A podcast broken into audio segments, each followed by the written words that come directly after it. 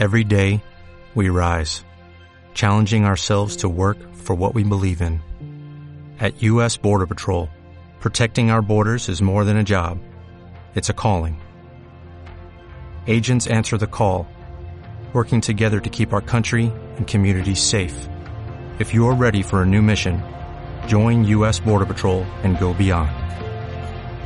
Learn more at Thank you. ¿Qué onda primitivos? ¿Cómo están? Estamos en otra sesión más de nuestro podcast y estoy muy contento porque el día de hoy me acompaña un amigo. Tengo poco de conocerlo también a él, a su familia, pero desde la primera vez que estuve con él, de que compartí tiempo con él, que platicamos y que yo escuché que, que dio un tema en una reunión que tenemos en un café, fue extremadamente productivo para mí y, y son de esas personas que conoces y dices, me gustaría que mis amigos, me gustaría que las personas que me rodeen lo lo, conocieran y platicaran con, con él porque sé que siempre tiene algo bueno que dar, ¿no? Su nombre es David y David, ¿por qué no te presentas con, con los amigos? Hola, ¿qué tal? ¿Cómo estás? La verdad que estoy muy contento de poder estar aquí con Brian en este podcast. Eh, bueno, mi nombre es David Romero, eh, vengo de Barcelona, España, estoy casado con Damaris, tenemos dos hermosas niñas y bueno, pues estamos aquí en México como misioneros. Qué buena onda, David. Gracias, gracias por tomarte el tiempo. Ya es noche, ya estamos grabando demasiado tarde, después de unos buenos tacos, una carne asada. Así es. que eso no puede faltar en México y amigos, como lo escucharon, desde Barcelona lo trajimos a grabar el día de hoy. No, no es cierto. David, ¿cómo llegaste a México? Específicamente, ¿cómo estás acá en Tijuana? Bueno, pues es una historia interesante, podemos decir. Mira, eh, resulta que si tú paras a mirar la historia en general, los pueblos nómadas siempre se han movido. Yo creo que una de las razones por las que se ha movido la gente y se ha ido poblando la tierra ha sido porque buscaban alimento buscaban comer, querían comer, buscaban aquí se acaba el alimento, iban a otro sitio, buscaban mejores climas, mejores alimentos, mejores eh, recursos y se movían, ¿no? Entonces, eh, de alguna manera, eh, todo empieza con el hambre, el hambre espiritual, todo empieza con el hambre espiritual. Entonces, estábamos en España y Dios empieza a poner hambre en nosotros y nos empieza a mostrar que hay algo más que Él quiere enseñarnos, hay algo más que Él quiere que vivamos, y quiere sacarnos de nuestra zona de confort. Estábamos en la iglesia sirviendo, estábamos muy a gusto, muy bien, pero hay hambre de repente, hay algo más y no está aquí. Entonces es, eh, empieza esa búsqueda de algo más. Entonces a través de amigos eh, empezamos a conectar con gente de aquí, de, de, de México, de La Paz, exclusivamente, California Sur, empezamos a conectar con ellos y también eh, empezamos a conectar con una iglesia que está en, California, en Redding. Y entonces eh, empezamos a sentir que por ahí van los tiros de que hacia donde Dios nos quería, nos quería empujar. Y fue así, entonces me conecté con un pastor en La Paz, después de un tiempo tratando, sí, de ir a esta ciudad en California, en Redding, pero las puertas no se acababan de abrir, no teníamos, eh, como que no se acababa de dar eh, la situación para poder ir para allá. Entonces dijimos, bueno, si tenemos hambre, lo único que podemos hacer es buscar dónde está el alimento que creemos Dios nos quiere dar. Y entonces la conexión fue con La Paz y fue que llegamos a La Paz, Baja California Sur, buscando de Dios lo que él cree, creemos que él tenía para esta temporada, para, para, nuestra vida. Y bueno, de eso hace ya casi ocho años que, que estamos aquí en México. Ya, ya, son prácticamente mexicanos ustedes. Bueno, ya estamos como residentes temporales, ya tenemos arreglado papeles para estar aquí eh, y ya pues nos conocemos las palabras, los dichos, los diretes y todo eso. Y bueno, ya, ya nos comprendemos. Al principio uno no va un poco perdido en las conversaciones, sí. en las conversaciones porque no sabes qué está diciendo, que la palomilla, que el gato, que la, que no sé, lo que el quieras. Compa. El compa. eh, el cholo y el no sé qué. Y dices, bueno, eh, uno tiene que hacerse, ¿no? Creo que esa es la vida un poco el misionero, es, es, es eh, cambios culturales y adaptaciones culturales. También los mexicanos han tenido mucha paciencia con nosotros y nos, nos han abrazado a pesar de la diferencia, ¿no? eh, y ha sido, ha sido muy hermoso. Ha sido un tiempo de mucho crecimiento para nosotros.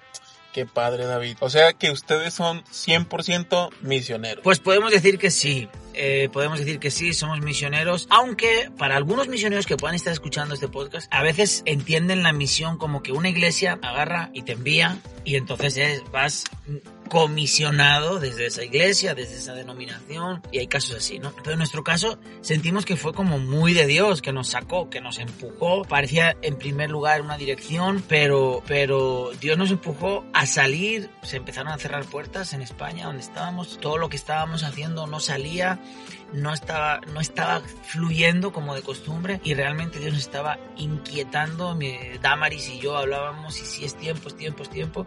Y entonces Dios nos empujó. Entonces de alguna manera no hemos sido comisionados de una manera regular, podemos decirlo. Una iglesia te envía a un lugar a hacer una misión. No es así. Dios nos saca con el propósito de enseñarnos algo, con el propósito de llevarnos a otro nivel, a aprender cosas que no las podíamos aprender en, nuestra, en nuestro lugar donde estábamos. Y entonces eh, eh, en ese proceso es que, que pasamos a, a, poder ser llamados de alguna manera misioneros, porque en ese proceso hemos aprendido cosas que ahora son las que estamos eh, dando, enseñando y trayendo a la gente que, con la que Dios nos, nos conecta. Qué interesante esa parte. Algo, algo que a mí me, me, me suena un poquito y de repente es como, mi, bueno, mi pregunta, ¿no? Porque, no sé, siento que, que si quiera yo cambiarme de un estado a otro, para mí sería demasiado complicado, demasiado difícil, aunque soy mexicano, aunque tal vez tenemos costumbres parecidas por, porque somos mexicanos, eh, no me imagino cómo sería mi vida si yo me cambio de país y luego me cambio de continente, porque ustedes literal, o sea, se fueron de, de una parte del mundo a otro extremo Así y, y, y fue un cambio, cambio radical, Así pienso es. yo, ¿no? Sí, perdón. En este, en este tiempo, antes de venir a México, fíjate que Dios nos conectó con muchos mexicanos en España. Ok. Es algo muy interesante. Estábamos rodeados de varias familias mexicanas, de varios amigos mexicanos, y una conversación que yo tuve con un amigo en el aeropuerto de Madrid, precisamente estábamos hablando, y, y, y estábamos hablando de mi intención de, de volar a Estados Unidos, de de viajar a Estados Unidos. Hicimos un viaje previo a México dos años antes eh, de, de, venir en el 2012. Fue en el 2012 que llegamos a México. Como en el 2010 hicimos un viaje a México y habíamos con, conocido un poquito, muy poquito, la cultura mexicana. Habíamos estado un mes por aquí, por México. Pero este amigo en esa conversación en el aeropuerto me dijo, dice, lo más probable es que México sea tu destino cuando él ya te, con, cuando él ya te ha estado rodeando de mexicanos. Wow. ¿no? Y entonces yo dije, wow, tiene sentido, tiene mucho sentido eso. Yo no, no me había, no me había, no me había caído, ¿no? Como dicen aquí, no me había caído el 20. Y dije, ah, quizás sí. Entonces, que, aquella, aquella, frase para mí fue tranquilizadora, ¿no? Entonces fue que, que, que hablábamos un día de Amaris y yo y, y, las únicas puertas que se abrieron en ese momento fue para llegar a la paz, ¿no? Okay. Y, y, entonces fue, dijimos, bueno, hay hambre, hay un destino, vamos. Vamos, no sabemos muy bien qué va a pasar. Entonces, pues me, me lancé yo primero. Yo, yo volé en, en finales de agosto, volé yo desde Barcelona eh, a La Paz y Damaris tardó cuatro meses. Fue una aventura de fe, decir, bueno, señor, si tú estás en esto, vamos a ver tu mano, ¿no? Entonces fue, sí, era un salto cultural, un salto mmm, en cuanto a, continent, continental, uh -huh. pero creo que el proceso de antes de estar conectados con mexicanos nos preparó un poquito en algunos conceptos en algunas ideas, platillos, sabores, gustos, picantes, Ajá. todo eso. Ya conocíamos un poquito antes, pero fíjate que es muy importante. A veces uno piensa, mi destino está para allá, mi destino está para allá, y uno tiene que mirar mejor en su presente de qué factores te está rodeando Dios. Eso te puede estar hablando de hacia dónde va tu destino. Porque Dios siempre se va a encargar. Dios es un Dios, Dios es un Dios presupuestado. Él sabe lo que cuesta las cosas, él sabe cuánto cuesta enviar una familia a México, él sabe lo que cuesta adaptar una familia a otro país, a otro continente. Él sabe, entonces, él sabe el, el proceso, lo que dura, lo que cuesta. Entonces, él ya, él, él antes de que pases por, por, un, por una etapa en tu vida, muy probablemente él ya te está formando, aunque a veces nosotros no somos conscientes de esa formación. Interesante eso. Sabes, no, no lo había pensado, pero tiene mucho sentido cómo de repente dices, ah, llegó una persona el día de, el día de hoy, o sea, llegó una persona en el pasado que el día de hoy está en este, en el presente conmigo. Estoy haciendo algo muy parecido y nunca nos dimos cuenta que Dios nos conectó con esa persona, ¿no? Entonces es muy, es muy interesante. algo, algo que, que, que me gustaría saber, David, y que creo que a lo mejor muchas personas están en esta, en esta etapa de tomar una decisión de salir de casa, de salir de, a lo mejor de una zona de confort, a lo mejor de iniciar un proyecto, no, no sé, de muchas cosas. ¿Cómo una persona puede llegar a tomar una decisión de estas tan fuerte? Porque, o sea, esto cambió tu estabilidad económica, eh, a lo mejor tu zona de confort donde estabas porque estabas a gusto, tenías casa eh, y, todo esto. ¿Cómo, ¿Cómo llegamos a tomar esa decisión sin, sin poder decir lo hice a lo loco? Como te digo, creo que, creo que Dios es un Dios de procesos. Entonces, eh, todo esto no ocurre de la noche a la mañana. Porque, fíjate, nosotros venimos a México en el 2012. Yo vengo a México en agosto del 2012, Damaris llega en diciembre del 2012, pero nosotros empezamos nuestro periplo de fe, por decirlo de alguna manera, nuestro caminar en cuanto a dar pasos de fe, de dar pasos arriesgados para servir a Dios en enero del 2007, cinco años antes. Ok. Dejamos todo, dejamos casa, dejamos coche, dejamos trabajo, nos alejamos de la familia porque nos vamos a estudiar a una escuela ministerial en Madrid por un año que al final resultaron ser cinco años. Los cinco años de preparación. Entonces, en el momento que yo dejo mi trabajo, o Damaris y yo dejamos los trabajos, justo hacía un añito nos acabamos un añito nos acabamos de comprar una casa, de empezar a pagar una hipoteca. O sea, teníamos que pagar una hipoteca por 25 años, teníamos un carro nuevo, teníamos trabajos buenos, teníamos todo. Y en ese momento nosotros decidimos en 2007 dejarlo todo para irnos a, formar. Y ahí empieza el proceso de formación. Entonces no es como que un día me despierto y me voy a México. No, no es. Hay un proceso. En esos cinco años Dios nos conecta con mexicanos y después en 2012 estamos hablando de cinco años más tarde, estamos listos para dar un salto de fe mucho mayor. Entonces, yo creo que, que Dios es un Dios de proceso, pero en, en, todo esto creo que hay un ingrediente muy importante y es la pasión. La pasión que Dios pone en el corazón. Si hay pasión, entonces eh, puedes soñar por cosas, por cosas mayores, por dar pasos de fe. Pero, como te decía, en 2007, cuando yo dejo trabajo, cuando dejo trabajo, casa, eh, eh, bueno, todo para irnos a estudiar, yo recuerdo, iba en, en mi coche flamante coche nuevo, fantástico. Ese lo tuvimos unos añitos más, con él nos fuimos a Madrid. Eh, pero son una canción famosa de, de, Jesús Adrián Romero en aquel tiempo que ni me acuerdo muy bien cómo él, no, no voy a poner a cantar por aquí. Pero, pero no quiero, no quiero, no me acuerdo cómo dice, pero como quiero darte lo mejor de, de mi vida, ¿no? Eh, decía la letra esa, no, no quiero darte no recuerdo ahora exactamente la letra. Pero yo estaba tan asustado porque estaba dejando mi trabajo, mi soporte, estaba dejándolo todo por irnos a estudiar a una escuela ministerial y me puse a llorar en el coche. A llorar y llorar y llorar. Y Dama me dice, ¿qué te pasa? ¿Qué te pasa? le dije, tengo tanto miedo de regarla, de, fastidiarla. Y nuestra hija tenía ocho meses, era recién nacida. Con ocho meses, o sea, tenía año. Entonces era una responsabilidad sobre mis hombros. Es decir, estoy poniendo en juego todo. Podemos perder, perder la casa, podemos perder el carro, podemos perder todo por una decisión tan arriesgada, ¿no? Ese fue un momento difícil, pero nos fue preparando para otros momentos. Entonces la fe, eh, eh, eh, eh los procesos de fe van creciendo. no, no sueles dar los mismos pasos de fe a lo largo de los años que al principio de tu experiencia de fe. No es lo mismo. Pero son los procesos que Dios usa para formar nuestro carácter y nuestra fe eh, en nuestra vida, ¿no? Es como un músculo, se va ejercitando, se va ejercitando. Aunque fue un, fue un paso grande de Barcelona a Madrid en el 2007, pero sin ese paso no podríamos haber dado después este paso tan grande de venirnos a México. No fue un día, no nos despertamos una mañana y nos dijimos, vámonos a México.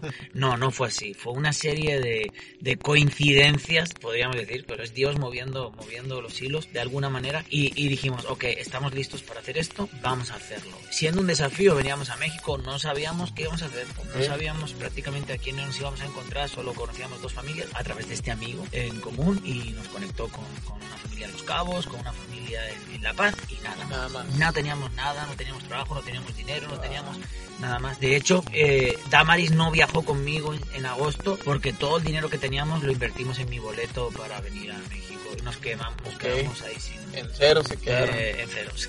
O sea, sí, sí, lo que salga hoy es lo que va a haber, ¿no? Exacto, al día. Uy, qué tremenda, o sea, qué tremenda aventura, que, o sea, de verdad, qué impresionante la fe, porque realmente es cuestión de fe, es cuestión de creer en, en a quién sirves y, y quién te está mandando a, hacer eso, ¿no? Ah, regresando un poquito atrás, David, ¿en, en qué están trabajando ustedes? O sea, digo, yo sé en qué están trabajando, ¿no? Porque ya hemos platicado. Pero que la gente escuche un poquito. ¿Qué oportunidad dejaste a lo mejor ahí? Porque también pudo haber sido una oportunidad. Y creo que Dios también te hubiera bendecido a lo mejor. Pero no hubieras alcanzado el potencial a lo mejor que él quería, ¿no?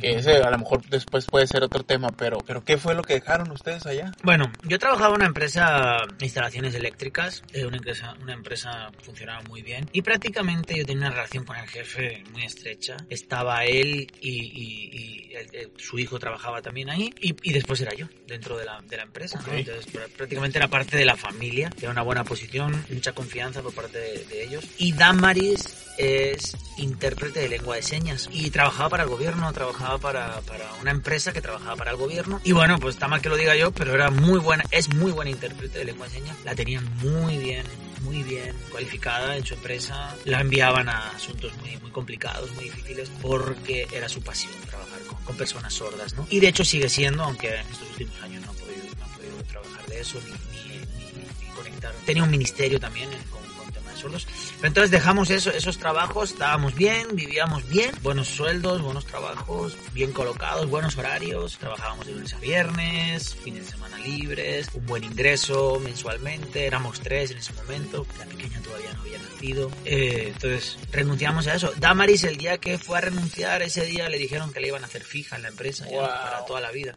trabajar para el gobierno para toda la vida ya. Que Y es una super oportunidad. una super oportunidad, ¿no? Y con, y con, con, con la empresa eléctrica, pues ya digo, era, era la, pues, prácticamente mano derecha de- del jefe, entonces estaba muy bien ahí creo que, y la empresa a día de hoy sigue funcionando, sigue trabajando, sigue creciendo, entonces creo que hubiese seguido ahí trabajando, entonces nunca sabe uno qué hubiera pasado, ¿no? Eh, el asunto es que en un momento muy bueno eh, decidimos dar un paso, un paso de fe y, y dejarlo todo, ¿no? Pero sí, así fue. Híjole, digo, es un reto, ¿no? Porque yo lo, yo lo, yo lo veo desde, desde un punto de vista que en ocasiones, no sé, para cambiar de trabajo es difícil. Porque estás muy bien en un trabajo, ¿no? A lo mejor tienes dos años en un trabajo, estás a gusto, ganas bien, pero sabes que el irte a otro lugar, pues va a traer mejores beneficios, tal vez a, a largo, ¿no? A, a largo plazo, pero siento que es uno de los pasos más difíciles, te digo, no solamente cambiarte de un estado a otro, o sea, moverte totalmente, te volteaste todo. Todo, O sea, todo, todo, todo, hasta la dieta. todo lo tuve que cambiar. Todo, de repente empecé a, a comer tacos de... Bueno, tacos, hasta que no comía tacos yo. Eh, tortilla de maíz, todo. Sí, es cambiar todo, es un, es un cambio radical, pero como decía antes, tiene que ver mucho con la pasión. Yo recuerdo cuando yo estaba trabajando de electricista de, en la empresa, yo, yo trabajaba, hacía instalaciones, oficial, todo. Pero yo estaba trabajando, yo recuerdo que había una voz interna que me decía, pero tú sabes que no fuiste creado Para para, eso. terminar tus días haciendo esto. ¿no?". Híjole. Y yo, sí, yo sé esto, yo lo sé, yo lo sé. Yo decía, yo lo sé, que no, que no voy a estar toda mi vida haciendo esto. Aunque me encanta mi trabajo, o sea, yo soy un apasionado y me encanta trabajar. Y siempre estoy haciendo cosas, soy muy creativo y me gusta inventar y hacer cosas, ¿no? Instalar, poner luces, a recortar madera, hacer, me encanta trabajar, me gusta estar activo, no me gusta estar inactivo. Pero yo sabía, una, había una voz interna que me decía, esto no es para lo que fuiste creado, ¿no? Entonces esa voz es la que te mueve el tapete, como dicen aquí en México, es la que te mueve, la que, que dices, no puedo seguir haciendo lo que estoy haciendo, necesito, o sea, fui, dise- fui diseñado, fui creado para otra cosa, para algo más. Y eh, entonces a veces esa voz es tan fuerte que es la que te empuja a dejarlo todo, ¿no? Y a estar dispuesto hacer un cambio radical. Aunque, como decía antes, es una cuestión de procesos. Primero empiezas a lo mejor con pequeños cambios Ujú. y después estás preparándote para mayores cambios. Ok. Un, un, un consejo que tú pudieras darle a una persona o incluso una familia, ¿no? Que está a lo mejor en una posición como la de ustedes, de moverse, de que Dios los está inquietando, porque, porque también, digo, Dios nunca nos deja, ¿no? Siempre, siempre nos cuida, siempre tiene cuidado, pero la realidad es que las consecuencias de nuestras decisiones apresuradas eh, sí nos pueden afectar, ¿no? Entonces, ¿qué consejo le darías a una persona que trae esa voz, que trae ese, eh, que le está insistiendo de tienes que salir de esta zona donde estás, de esta zona de confort, fuiste creado para algo diferente? ¿Cómo podrías decir, eh, o qué, qué, consejo le podrías dar para, para comenzar a, a realizar esto? Bueno, creo que consejos varios, se pueden dar varios consejos. Uno es, si es como familia, que la pareja hable mucho, que la pareja hable y pueda expresar cómo se están sintiendo, qué están pensando y que estén en acuerdo. Eso es muy importante, ¿no? Yo no podría estar en México si Damaris no quisiera que estuviera aquí. Ok. Entonces, ¿pero cómo? Si es el llamado de Dios. Sí, es el llamado de Dios, pero la familia también es el llamado de Dios. Entonces, yo no podría estar operando en el ministerio con la familia, con mi, mi casa en contra. O sea, entonces, primero primero asegúrate de que, de que tu casa está de acuerdo en ese mover, en ese movimiento, en ese hacia, en que, que sepan hacia dónde nos está llevando Dios como familia hacia dónde nos está llevando Dios como ministerio, pero como familia. Porque es muy duro poder, tener que estar trabajando en un ministerio y, y, tener a los hijos que no quieren saber nada de lo que estás haciendo. Claro, en, en nuestro caso creo que tomamos la decisión cuando eran pequeñas, entonces es más fácil, ellas venían de paquete, ¿no? A donde vamos, ellas se vienen, ¿no? Eh, pero a, lo largo de, de nuestro recorrido, ellas han ido entendiendo que somos ministerio en familia y que, y que trabajamos juntos en esto. Entonces, una es que eh, mantengas una relación saludable con tu pareja, si estás casado. Si estás soltero, mantén una relación saludable con tus líderes, en tu iglesia, eh, y si estás casado también, ¿no? Pero, pero, si o sea, ya una vez has, resuelto lo familiar, quiero decir, resuelve con tus líderes, que sepan qué estás pensando, que sepan qué estás sintiendo, que oren por ti también, que sepan, que puedas expresar lo que hay en tu corazón. Estoy sintiendo esto, estoy sintiendo aquello otro. Me gustaría empezar este proyecto, servir en este ministerio. Sirve allá donde vayas, en la iglesia, en lo donde te pongan, sirve. Y empieza a preguntarle a Dios, ok, Señor, define esto que estoy sintiendo, hacia dónde quieres llevarlo tú. Y crea las puertas de oportunidad para donde yo, por donde yo tenga que entrar, ¿no? Y Dios, porque a veces Dios pone el sentir, pero el, el, el fin tarda un poquito más. Simplemente pues es empiezas para que lo vayas masticando, empiezas para que te vayas emocionando, gustando de lo que Dios quiere hacer, hasta que Dios dice, ahora es el tiempo, ahora es el tiempo. Me viene a la memoria la historia de David, ¿no? Eh, David componía canciones antes de que se las cantase al rey, al rey Saúl, ¿no? Ya las componía de antes, pero hubo un momento en que las tuvo que cantar. Entonces, él, él ya estaba en conexión con Dios, él ya componía canciones, pero tardaron unos años en salir, ¿no? Entonces, siempre, siempre es un Dios de procesos, ¿no? Entonces, a veces en los tiempos de formación son casi más importantes que los momentos de exposición. Okay. Necesitas el tiempo de formación previo para poder exponer con ciertas garantías, ¿no? De que algo vaya a funcionar. Entonces, en casa, con tu familia, expon tu corazón. Esto me siento así, queremos que como familia tenemos que hacer esto. Individualmente me gustaría tener este ministerio, quisiera salir, quisiera dejar mi trabajo. Habla con tus líderes, habla con, con tus pastores, eh, eh, eh, comunica que la, que la comunicación sea fluida y mientras tanto sigue sirviendo y pidiendo a Dios que abra puertas. Y en su momentum, como dicen algunos, el momentum es donde la oportunidad te encuentra el momento. entonces ahí vas a, vas a poner toda la carne en el asador y las cosas se van a dar, ¿no? Pero si es, es un proceso, siempre es un Dios de procesos. No hay que acelerarse, Dios está poniendo una carga, un sentir, sigue orando, sigue caminando, comunica lo que hay en tu corazón, es algo que yo he tenido que aprender, a mí me ha costado eso, a veces, comunicar como hombre, a veces nos cuesta abrir nuestro corazón y comunicar un poco qué estamos sintiendo, qué van a pensar, qué van a decir. Y con eso he tenido yo que, aprender a, a abrir mi corazón, estoy sintiéndome así, estoy sintiendo hacer esto. Y creo que eso ha sido muy positivo para para, mi vida y para, para mi familia. ¿no? Entonces, comunicación con los que te rodean, si es tu familia, tu familia, con tus líderes, obviamente con Dios, y Dios va a decir, ahora es el momento, ahí se abre la puerta, pásale. No fuerces la máquina, no quieras hacerlo ya corriendo, porque a veces nos adelantamos, a veces Dios nos permite ver dónde está el horizonte, pero no quiere decir que vayamos corriendo hacia él. Tenemos que recorrer un camino, hay un proceso y ya llegaremos hasta ¿no?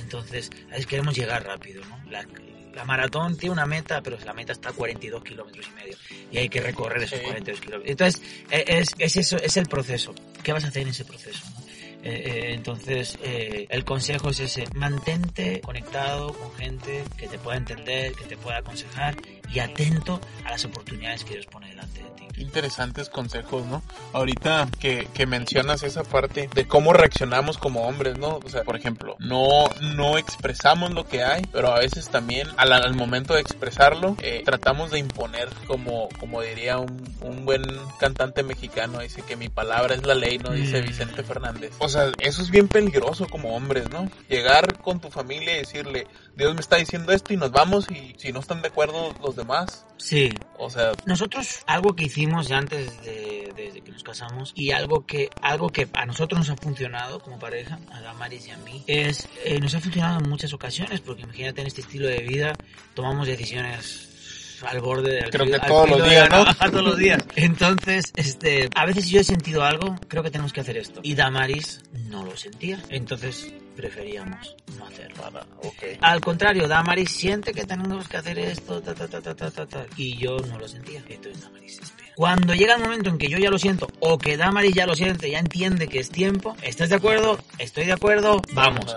Entonces eso nos protege. ¿Por qué? Porque vamos los dos, queriendo los dos hacer algo. Entonces en el caso de que la cosa, pongamos que no sale bien, nadie puede reclamar al otro porque los dos estábamos de acuerdo. Pues sí. Muchas broncas vienen por eso, porque muchas veces uno no, y aquí vamos a hacer lo que yo diga. Y la verdad lastimamos el corazón de nuestro cónyuge, de nuestra Sí. pareja. ¿Por qué? Porque nos equivocamos, ¿no? Y, y- y porque estamos forzando a que el otro entienda algo que no, enti- que, no- que no entiende todavía, o que no ha captado, que no le ha caído el 20, o simplemente porque yo estoy entendiendo hacer algo que yo estoy mal y que no se tiene que estar haciendo, ¿no? Entonces, creo que es muy importante eh, cuando abrimos el corazón estar expuestos a que nos digan, oye, cuidado, eh, cuidado con esto, quizá te estés equivocando, quizá estás acertando. Aunque tomes la decisión que tomes, siempre, siempre, siempre va a haber voces de todo tipo. Gente que te va a decir, estás loco, no lo hagas. Y gente que va a decir, adelante, eh, creemos en lo que Dios está diciéndote que hagas, ¿no? Siempre van, esas, siempre van, van a haber esas, esas voces. Va a tener uno que aprender a sopesar todo y, y- y pesar el corazón y decir, ok, tengo que hacer esto, ¿no? Pero cuando uno es así en familia, no puede arrastrar, venga, me, me los llevo a todos por delante porque ya he decidido que vamos a hacer esto. No es la manera correcta, no es la manera correcta. Puede llegar en algún momento determinante como hombre que tengas que tomar una decisión, pero en, en- en general creo que es una... Hay, eh, hay algo muy hermoso en sentarse alrededor de una mesa, platicar, esto estoy sintiendo, creo que, que estamos, Dios nos está llevando en esta dirección, ¿qué, pens qué pensáis vosotros? ¿Qué piensan ustedes? ¿Qué, qué, ¿Cuál es el sentir? Y es fantástico escuchar la voz de tus hijos, escuchar la voz de tu esposa, es fantástico porque a veces te enseñan perspectivas que tú no estás viendo. Y entonces tienes una visión mucho más amplia de la realidad y puedes tomar una decisión. Y luego cuando todos están de acuerdo es mucho más fácil trabajar así. No, pues y es trabajo en equipo, ¿no? Claro. O sea, te olvidas, te olvidas de que el hombre es la cabeza de un, o sea, en un aspecto machista y, y, y empiezas a formar el equipo que Dios quiere que formaras con, con- con tu pareja. Digo, yo no estoy casado, pero al menos lo que he visto en, en- en parejas que me bendicen y que me transmiten algo sano, yo he visto eso, ¿no? Que trabajan en equipo y eso es, eso es lo padre, pues, ¿no? Entonces enseñas un- un- una verdadera hombría de cómo se debe de, de- de ser, ¿no? En, en- en el hogar, en el matrimonio. Sí, es que, bueno, hablando tú, eh, eh, Brian, de, de que el hombre es la cabeza, yo sé que lo pone la Biblia, y es así, y es así, no, no vengo yo aquí a, a enseñarles nada nuevo, ¿no? Pero me gusta leer ese, ese, ese- cuando leo ese, ese texto en la Biblia, el hombre es la cabeza para morir por su esposa. Ok. Eso es lo que dice ese Ajá. texto. No para que la, no para que, es, es que lo que dice ese texto es concretamente es, tú eres el hombre y tú tienes que morir por ella. Sí. Entonces, eh, es, es te- y luego el mensaje para ella no me corresponde a mí. Ah, El mensaje para ella es para ella. sí, así es. Y muchas veces lo que nosotros es queremos darle el mensaje a ella, pero nos olvidamos del mensaje que es para nosotros, ¿no? Y entonces ahí es donde, donde viene el conflicto muchas veces. Entonces, si yo soy el cabeza, es porque estoy dispuesto a morir por ella. Entonces, si a la hora de exponer una idea no estoy dispuesto a morir a mi idea, entonces no estoy siendo cabeza. Y qué loco eso. ¿Entiendes? Sí, sí, sí, sí. ¿Comprendes la idea? Sí, sí, sí. O sea, el asunto es que queremos ser cabeza pero no morir. Ah, Entonces, si no muero, no soy cabeza. Eh, eh, es el hay Ah. que, que cambiar porque el mensaje que Pablo deja en ese, en ese texto, sí. no me quiero mucho el tema, pero el mensaje que, que Pablo deja en ese texto es, ok, así como Cristo murió, así te toca hacer a ti. Sí. Y nosotros venimos a la mujer, eh, a ti te toca sujetarme. No, no, no, no, no, no, no, no. Ah, Ah. El mensaje ese es para ellas, pero no me corresponde darlo a mí, ya lo dio Pablo. El mensaje para mí es que me toca a mí morir. Entonces, el asunto del Evangelio es vida nueva. Ajá. Pero el asunto del Evangelio se trata de morir. mueres a tus pasiones, mueres a tus deseos, mueres a tus gustos, mueres a un montón de cosas, porque es en esa muerte que encontramos vida nueva. Pero nos tiene que caer el 20 de que el asunto del Evangelio eh, a veces es más de muerte que de vida. Y eso es algo que todavía no, Sí. no- nos, cuesta, nos cuesta comprender. Entonces, yo no puedo pretender obtener vida de una situación a la que no estoy dispuesto a morir. Suena loco, suena muy loco, Sí, suena sí. muy, muy raro, pero funciona. He, ido comprendiendo con el tiempo de los con, con el pasar de los años que se trata más de la vida que surge de la muerte a algo que más de la vida que yo trato de imponer porque yo soy el que tiene que decidir cómo se tienen que hacer las cosas. Es que así no funciona. Desde que el hombre piensa de decidir cómo se tienen que hacer las cosas, nos ha ido un poquito mal. Entonces, eh, el asunto se trata más de morir a tus pasiones, a tus deseos, a tus gustos, a tus sentires, a tus emociones. Y al morir es cuando Dios da vida en medio de eso. Y lo que Él vivifica, entonces eso, eso es... Oh, eso sí es una vida nueva, ¿no? Entonces, cuando yo me siento a hablar con mi esposa, tengo que estar dispuesto a morir. O sea, qué interesante concepto. No lo había visto yo tan de esa forma, pero aquí queda, aquí queda claro un punto. La Biblia no es machista, Desde luego que no. porque le da el lugar al hombre y le da el lugar a la mujer. Desde luego, así es. El, el problema es cuando nosotros entendemos mal el verso y lo, y lo, lo tomamos para nuestro beneficio, pero la Biblia no es machista. No. Porque sí le está dando lugar al, al hombre y le está dando lugar a la mujer. O sea, interesante lo que dices, ¿no? Lo del hombre es para mí. Exacto. Bueno, yo que soy hombre es para mí. Y de la mujer es para la mujer. Para ella. Y ella tiene que entender esa parte de, de qué es lo que a ella le está hablando eso, ¿no? Ajá. Pero, o sea, me, me, me gusta esta parte porque, eh, digo, si nos están escuchando y, y, y a, a lo mejor pensabas que la Biblia era machista, no tiene nada que ver con eso. No. O sea, de verdad Dios le dio un lugar bien especial al hombre, al hombre y bien especial a la mujer. Así es. El espíritu de la Biblia, lo, todo lo que cuando cuando pues obviamente la Biblia se escribe a lo largo de muchos años.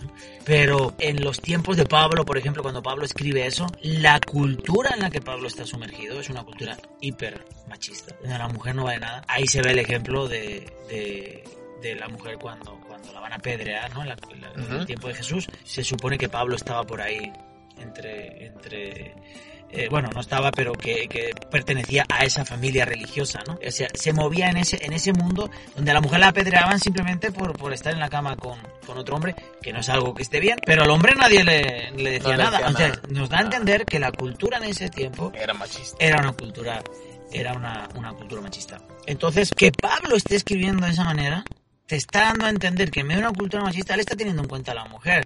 Sí. Porque podía haber escrito, no, escrito, no haber no escrito nada acerca de la mujer, ni nada, no la trates como vaso más frágil. O sea, no, Ajá. o sea, ¿qué, qué- qué está, o sea, la está elevando a, a- a algo muy valioso. Porque, otra cosa, cuando hablamos de la mujer es frágil, algunos lo entienden como que la mujer es débil. Ok. Y eso es otro error. La mujer es frágil porque tiene valor. Ah. Porque yo lo que tiene mucho valor lo cuido. Sí. Entonces se convierte en frágil. Sí, es que está hablando de la importancia y, y, y el valor que tiene y no a lo mejor en la parte, ah, es que es- se, se quebra, Sí, ¿no? es muy, O sea, es muy, no, es muy, se rompe muy fácil. Ajá, No, no, no, no. Estoy diciendo, o sea, es algo de mucho valor que hay que cuidarlo porque tiene mucho valor. Entonces está elevando a la mujer a una posición que en esos años, en ese, en ese contexto cultural, nadie, nadie valoraba a la mujer. Entonces de repente llegar a alguien y decir, eh, la mujer tiene mucho valor y hay que cuidarla por lo que es.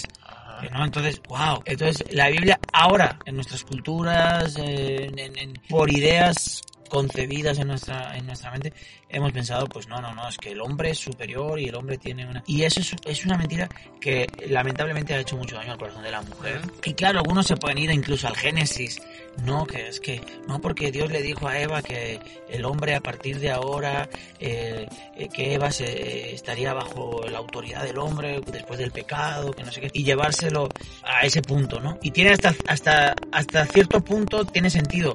Pero ocurrió algo en la historia, y es que vino Jesús. Sí. Es que vino Jesús y Jesús vino a restaurar todas las cosas. Entonces, cuando Jesús viene a restaurar todas las cosas, ¿qué viene a restaurar? Al hombre y a la mujer con su dignidad, su identidad, como Él lo había diseñado al principio. El asunto es que en esta naturaleza caída en la que vivimos, todavía hay muchas cosas que no, que no las acabamos de comprender. Roles diferentes que a lo mejor tenemos que vivir, porque somos cuerpos diferentes, son- te- tenemos fortalezas y debilidades, cada uno las suyas diferentes, pero de que somos iguales de que tenemos el mismo valor, de que tenemos las mismas necesidades, de que, de que no uno no es más importante que el otro, es algo que lo tenemos que entender. Y como hijos de Dios lo tenemos que entender, porque Jesús pagó para que entendiésemos que Él volvía a, a poner todo como al origen. Aunque estamos bajo un, eh, un mundo de pecado, el pecado nos, nos afecta todavía, hay cosas que tenemos que seguir trabajando.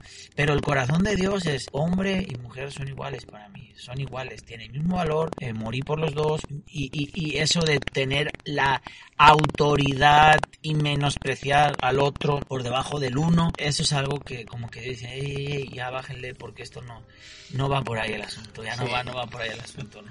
Yo creo que creo que esa es una de las de las luchas que se están viviendo ahorita en la sociedad, ¿no? Todo lo, toda la cuestión que hemos estado escuchando de, de, de las personas que se han levantado, las feministas y, y, y, todo esto, o sea, sabemos que es algo eh, torcido, o sea, torcido, han sido afectadas por, por hombres eh, que a lo mejor no han llevado su hombría como debería de ser y, y, y pues bueno, al final también eh, están buscando de cierta forma ellas sentirse valoradas, ¿no?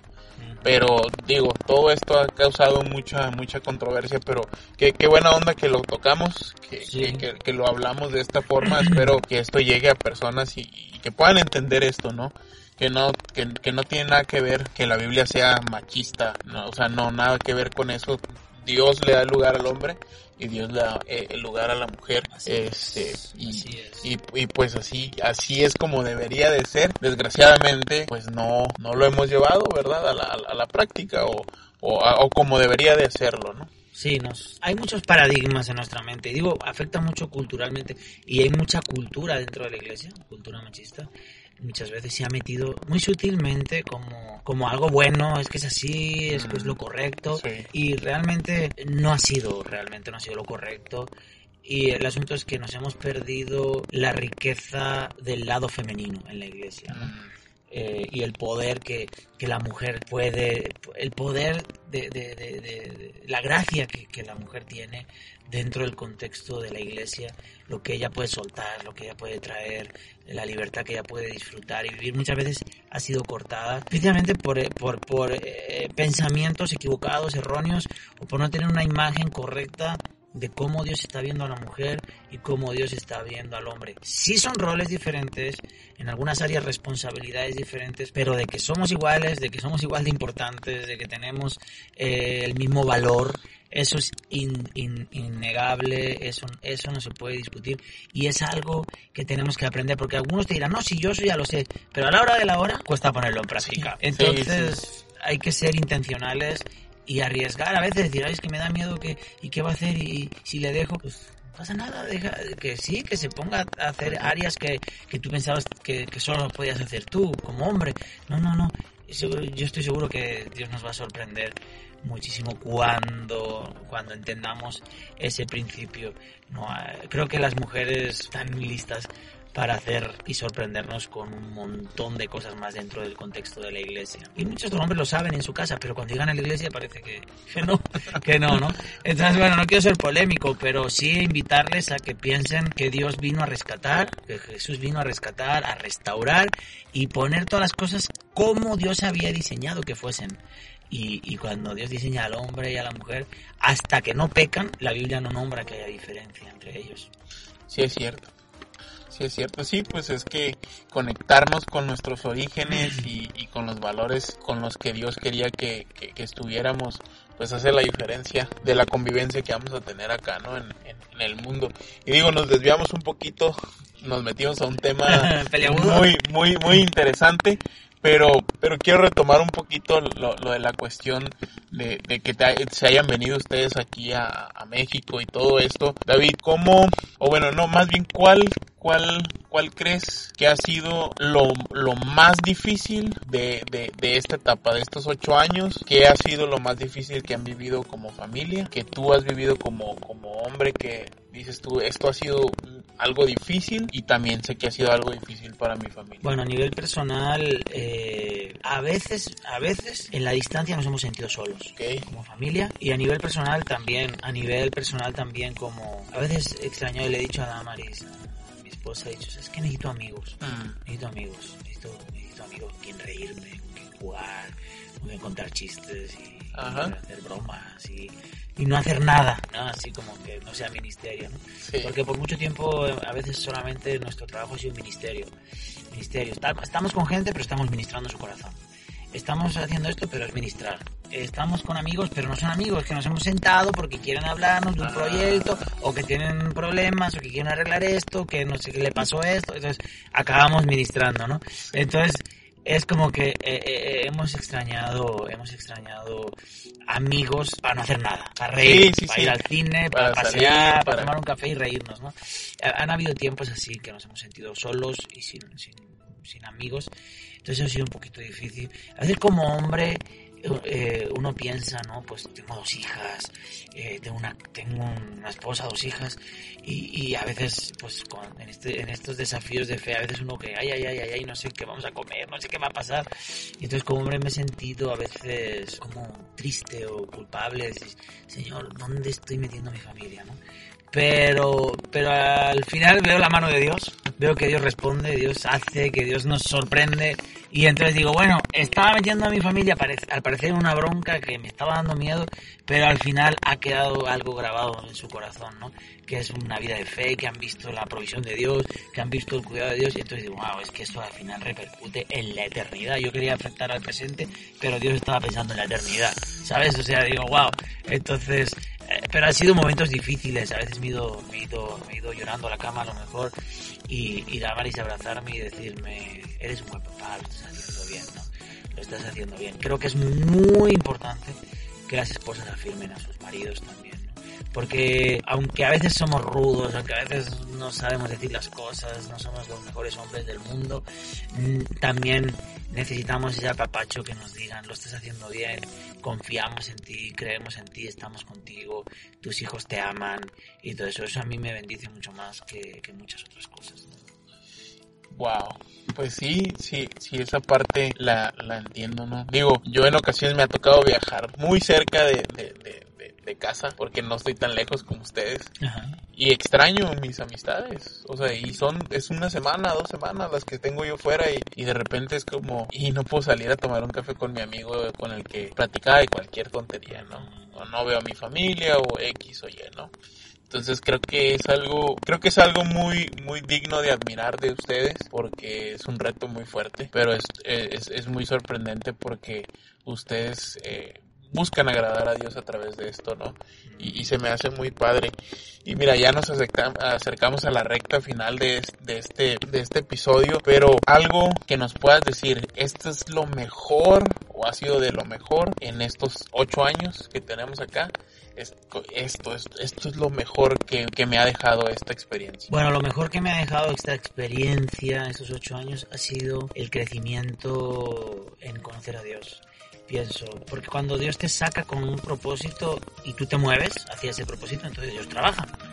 Entonces creo que el propósito de Dios de formar su carácter en nosotros, de enseñarnos esas cosas que Él nos estaba inquietando a conocer cuando estábamos allá en España, el, el conocerlo de otra manera, el ver su provisión, diga, digamos, eh, eh, el resultado o el fruto de esa fe en nuestras propias vidas, en la vida de nuestras hijas. Para nuestras hijas es súper normal hablar de vamos para allá porque Dios va a proveer. Para ellas es normal, o sea, entonces ver a mis hijas caminar en esos grados de fe que yo a su edad ni por, ni por asomo eh, las imaginaba, ¿no? Esas ideas.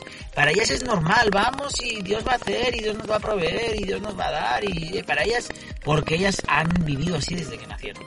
Entonces, ver el crecimiento de ellas, ver niñas que, que, que pues son niñas, tienen 11 y 13 años, niñas que, que escuchan a Dios, que quieren servirle, que trabajan y ministran junto con nosotros, que ver que, que hemos crecido, que Dios nos ha enseñado, que cómo Dios ha trabajado nuestro corazón, wow, eso, eso yo no lo puedo pagar con nada, con- no, no, no hay dinero para pagar ese proceso de Dios en nuestra vida. Eso a nivel espiritual y, ver la familia crecer así, ¿no? Y luego por los amigos, relaciones, conexiones, que México nos ha enseñado mucho a nosotros, el, calor mexicano, esa parte de, del abrazo mexicano, hospedador, de que te abren su casa, de que te meten hasta la cocina, ¿no? A, que les ayudes a sentarte a, tu, a su mesa. es algo que realmente nosotros necesitábamos aprender también. Y México nos lo ha enseñado también nosotros. Estamos muy agradecidos también a Dios por esa oportunidad de, entender cómo es la calidez del pueblo mexicano ha sido administrado en nuestro corazón. Qué bueno, qué, qué, qué padre experiencia y, digo, qué, buena onda, ¿no? Porque soy parte de México. Este, David, ah, ¿te, pueden, ¿te pueden encontrar en redes sociales? Bueno, pues sí, este, estoy en, estamos, nosotros somos Ministerio en Familia, MEF, M-E-F, Ministerio en Familia, me pueden encontrar por ahí. Y luego yo soy en, Facebook, eh, soy David Romero Mef, David Romero Mef, Damaris es Damaris Gómez, Damaris Gómez Bermúdez, ahí la pueden encontrar ella. Y luego en Instagram estoy como, como David, David Mef, creo que estoy. David Mef. Creo que estoy. No me acuerdo ahora, como no me busco a mí, no me acuerdo, pues hace mucho tiempo. Este, entonces por ahí nos pueden encontrar. Y luego tenemos una página web que es www.mef, o sea, www.mef-global.com. De ahí también nosotros escribimos nuestras aventuras y cosas que hacemos, experiencias y pensamientos que tenemos parecidos a este del hombre y la mujer y cosas de estas, cosas que el Señor ha ido eh, trabajando en nuestra vida. Las vamos plasmando ahí, si quieren seguirnos por ahí y leer nuestros artículos y nuestras historias, mef-global.com. Pues ahí escucharon amigos, creo que de verdad, si siguen, si siguen a esta familia se van a encontrar con cosas muy extraordinarias, muy buenas, que te van a bendecir, van a retarte, te van a enseñar muchas cosas. Y, y pues bueno, llegamos al tiempo final. Eh, David, gracias por este tiempo, eh, gracias por, por tu amistad, porque eres tú y tu familia, creo que son una persona que abren su corazón al ser amigos. Y eso pocas personas lo hacen. Pues gracias por invitarme, Brian. Placer y un honor ser parte de tu proyecto Primitivos. Estoy contento de que es un honor, la verdad, que, que me hayas invitado a ser parte de este proyecto y esperamos volver a encontrarnos por aquí. Nos vamos a encontrar en más actividades seguramente y que esto pueda ser de bendición para mucha gente que lo pueda escuchar. Así es, pues gracias David y gracias a los que nos escucharon y espérenos pronto en nuestro siguiente episodio.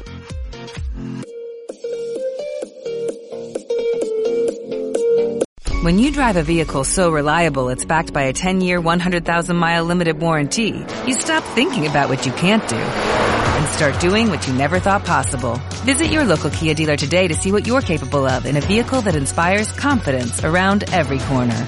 Kia, movement that inspires. Call 800-3334-KIA for details. Always drive safely. Limited inventory available. Warranties include 10-year 100,000 mile powertrain and 5-year 60,000 mile basic. Warranties are limited. See retailer for details.